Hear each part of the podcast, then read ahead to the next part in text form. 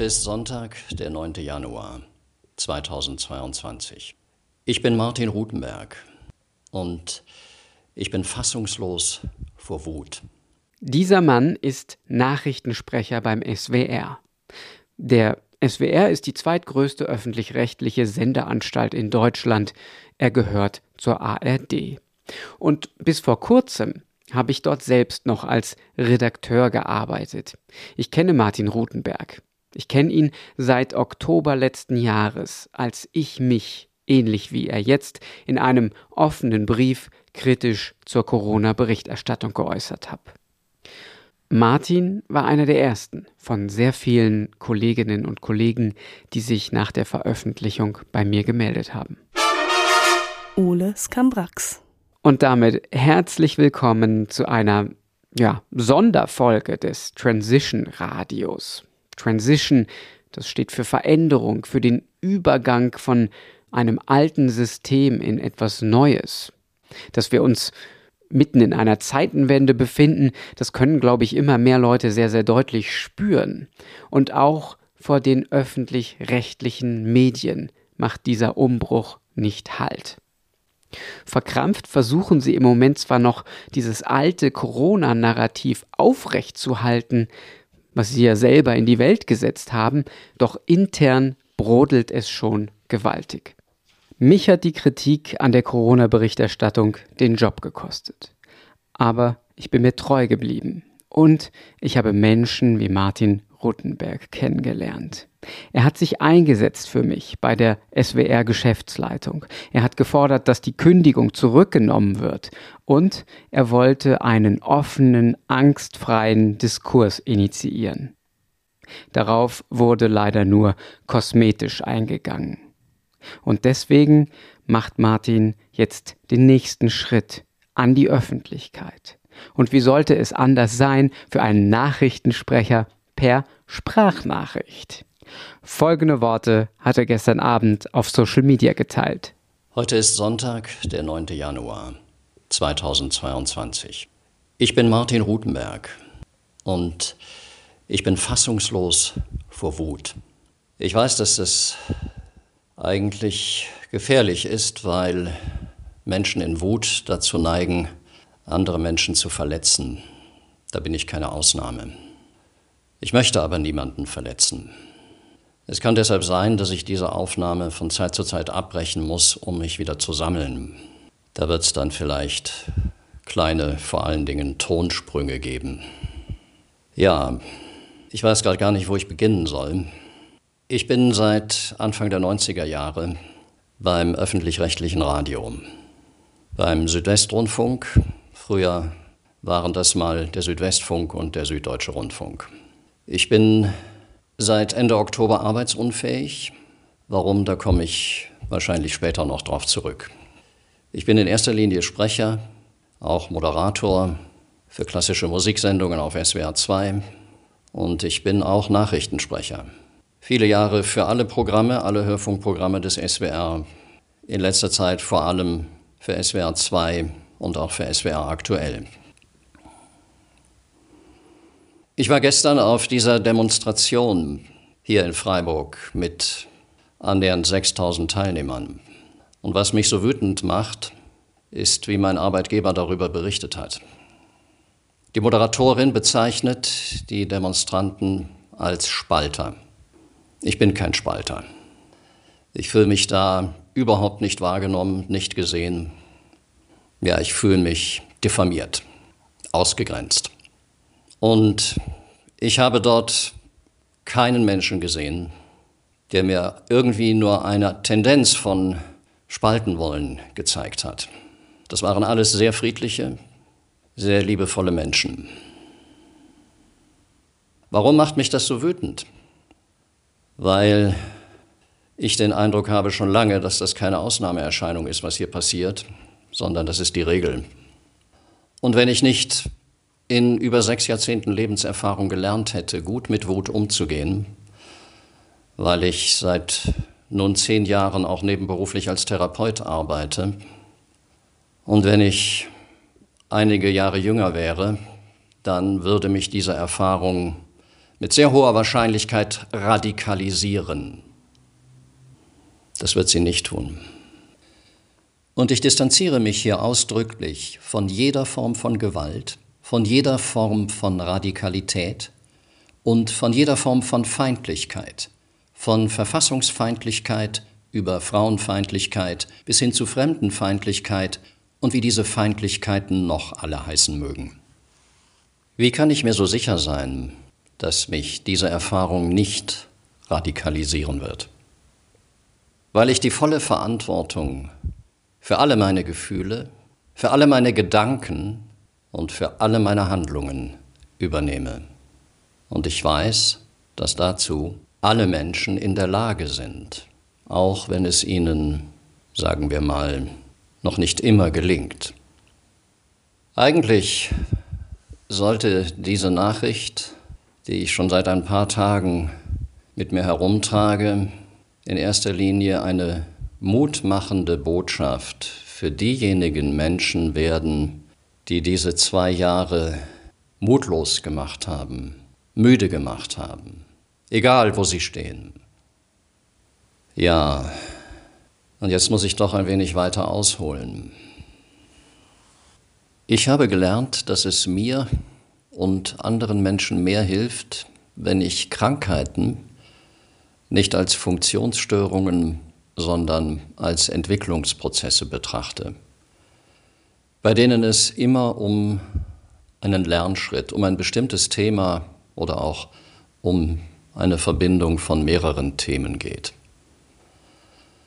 Und ich betrachte unseren Planeten als ein großes, lebendiges System, zu dem alles gehört, was sich da drin, da drauf und drumherum befindet. Ich betracht, betrachte mich also als Mensch, als einen kleinen Teil eines größeren, lebendigen Systems.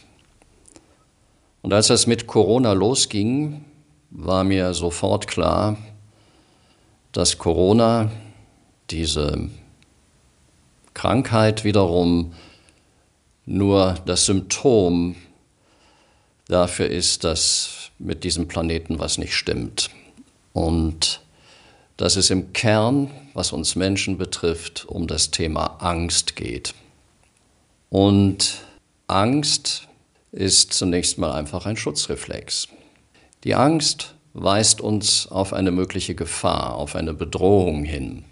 Und entwicklungsgeschichtlich gesehen reagieren wir auf eine Bedrohung mit drei unterschiedlichen Reflexen. Flucht, Erstarrung oder Angriff.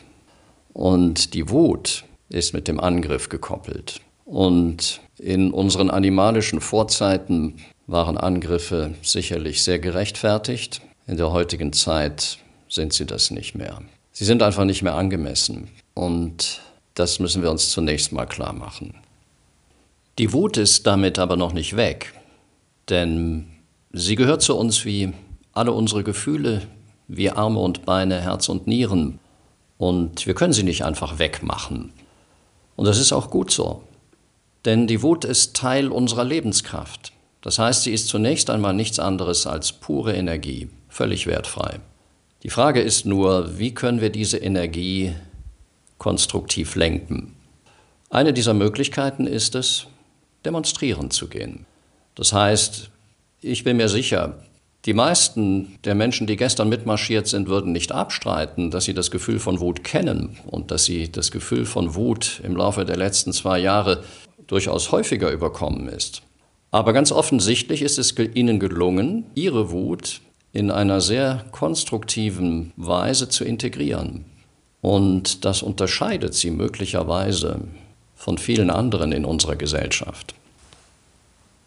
Wenn die Diagnose Angst stimmt, und davon gehe ich aus, zumal sie von vielen mir bekannten namhaften Fachleuten gestützt wird, dann stellt sich die Frage, wo befindet sich der Rest unserer Gesellschaft? Auf der Flucht, in den Konsum oder in der Erstarrung, zum Beispiel in einer Depression? oder im Angriffsmodus. Der Freiburger Oberbürgermeister Martin Horn scheint sich im Angriffsmodus zu befinden. Warum greift er in dieser SWR aktuellen Nachrichtensendung als Beispiel dafür, dass die Demonstranten Spalter sind, zu einem Plakat, das Parallelen zieht zu den Medizinern in der Nazidiktatur. Ich habe gestern kein einziges solches Plakat wahrgenommen. Und ich bin für dieses Thema äußerst sensibilisiert. Mein Großvater wurde von den Nazis aufgrund seiner politischen Ansichten totgespritzt. Ich hätte also durchaus ein Motiv, diese Parallele zu ziehen. Aber ich möchte es nicht. Ich finde es allerdings geschmacklos und diffamierend, wenn unser Oberbürgermeister dieses Beispiel herausgreift, um uns Demonstranten als Spalter zu bezeichnen. Ein Beispiel, das statistisch gesehen völlig bedeutungslos ist. Darüber hinaus macht dieser dreiminütige Beitrag in SWR aktuell, den sich jeder auf YouTube anschauen kann, in exemplarischer Weise deutlich, wie Medien und Politiker seit dem Beginn der Corona-Krise funktionieren.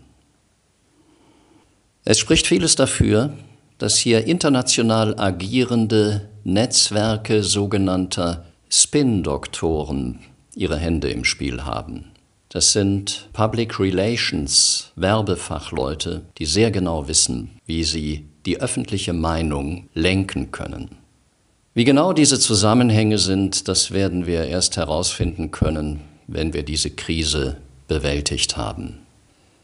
Ich möchte aber klarstellen, dass ich kein Corona-Leugner bin. Und ich habe in diesen ganzen zwei Jahren nicht einen einzigen Menschen getroffen, der Corona geleugnet hat. Der Begriff Corona-Leugner ist ein Kampfbegriff, den die Medien in unserer Gesellschaft salonfähig gemacht haben. Ich weiß, dass Menschen an Corona gestorben sind und immer noch sterben und vermutlich auch in Zukunft sterben werden. Und das ist schmerzlich für jeden, der davon betroffen ist. Und diese Menschen haben mein ganzes Mitgefühl. Aber ich für mich bin zu dem Schluss gekommen, dass Corona nicht so gefährlich ist, wie es den Anschein hat. Ich möchte dazu nur so viel sagen. Die wissenschaftliche Lage zu den allermeisten Fragen, die Corona betreffen, ist keineswegs so eindeutig, wie die Medien sie darstellen. Der wissenschaftliche Diskurs zu den meisten dieser Fragen ist immer noch im Gang. Wie kann ich das sagen, wo ich doch kein Wissenschaftler bin? Ich bin durch die harte Denkschule meines inzwischen 92-jährigen Vaters gegangen, einem Mathematiker und Physiker, der bis ins hohe Alter an Zahlenräumen geforscht hat. Durch ihn habe ich gelernt, was es heißt, einen wissenschaftlichen Diskurs zu führen. Und wer bereit ist, sich in zeitaufwendigen Recherchen in die Tiefen des Internets zu begeben, der wird feststellen, dass dieser Diskurs immer noch geführt wird.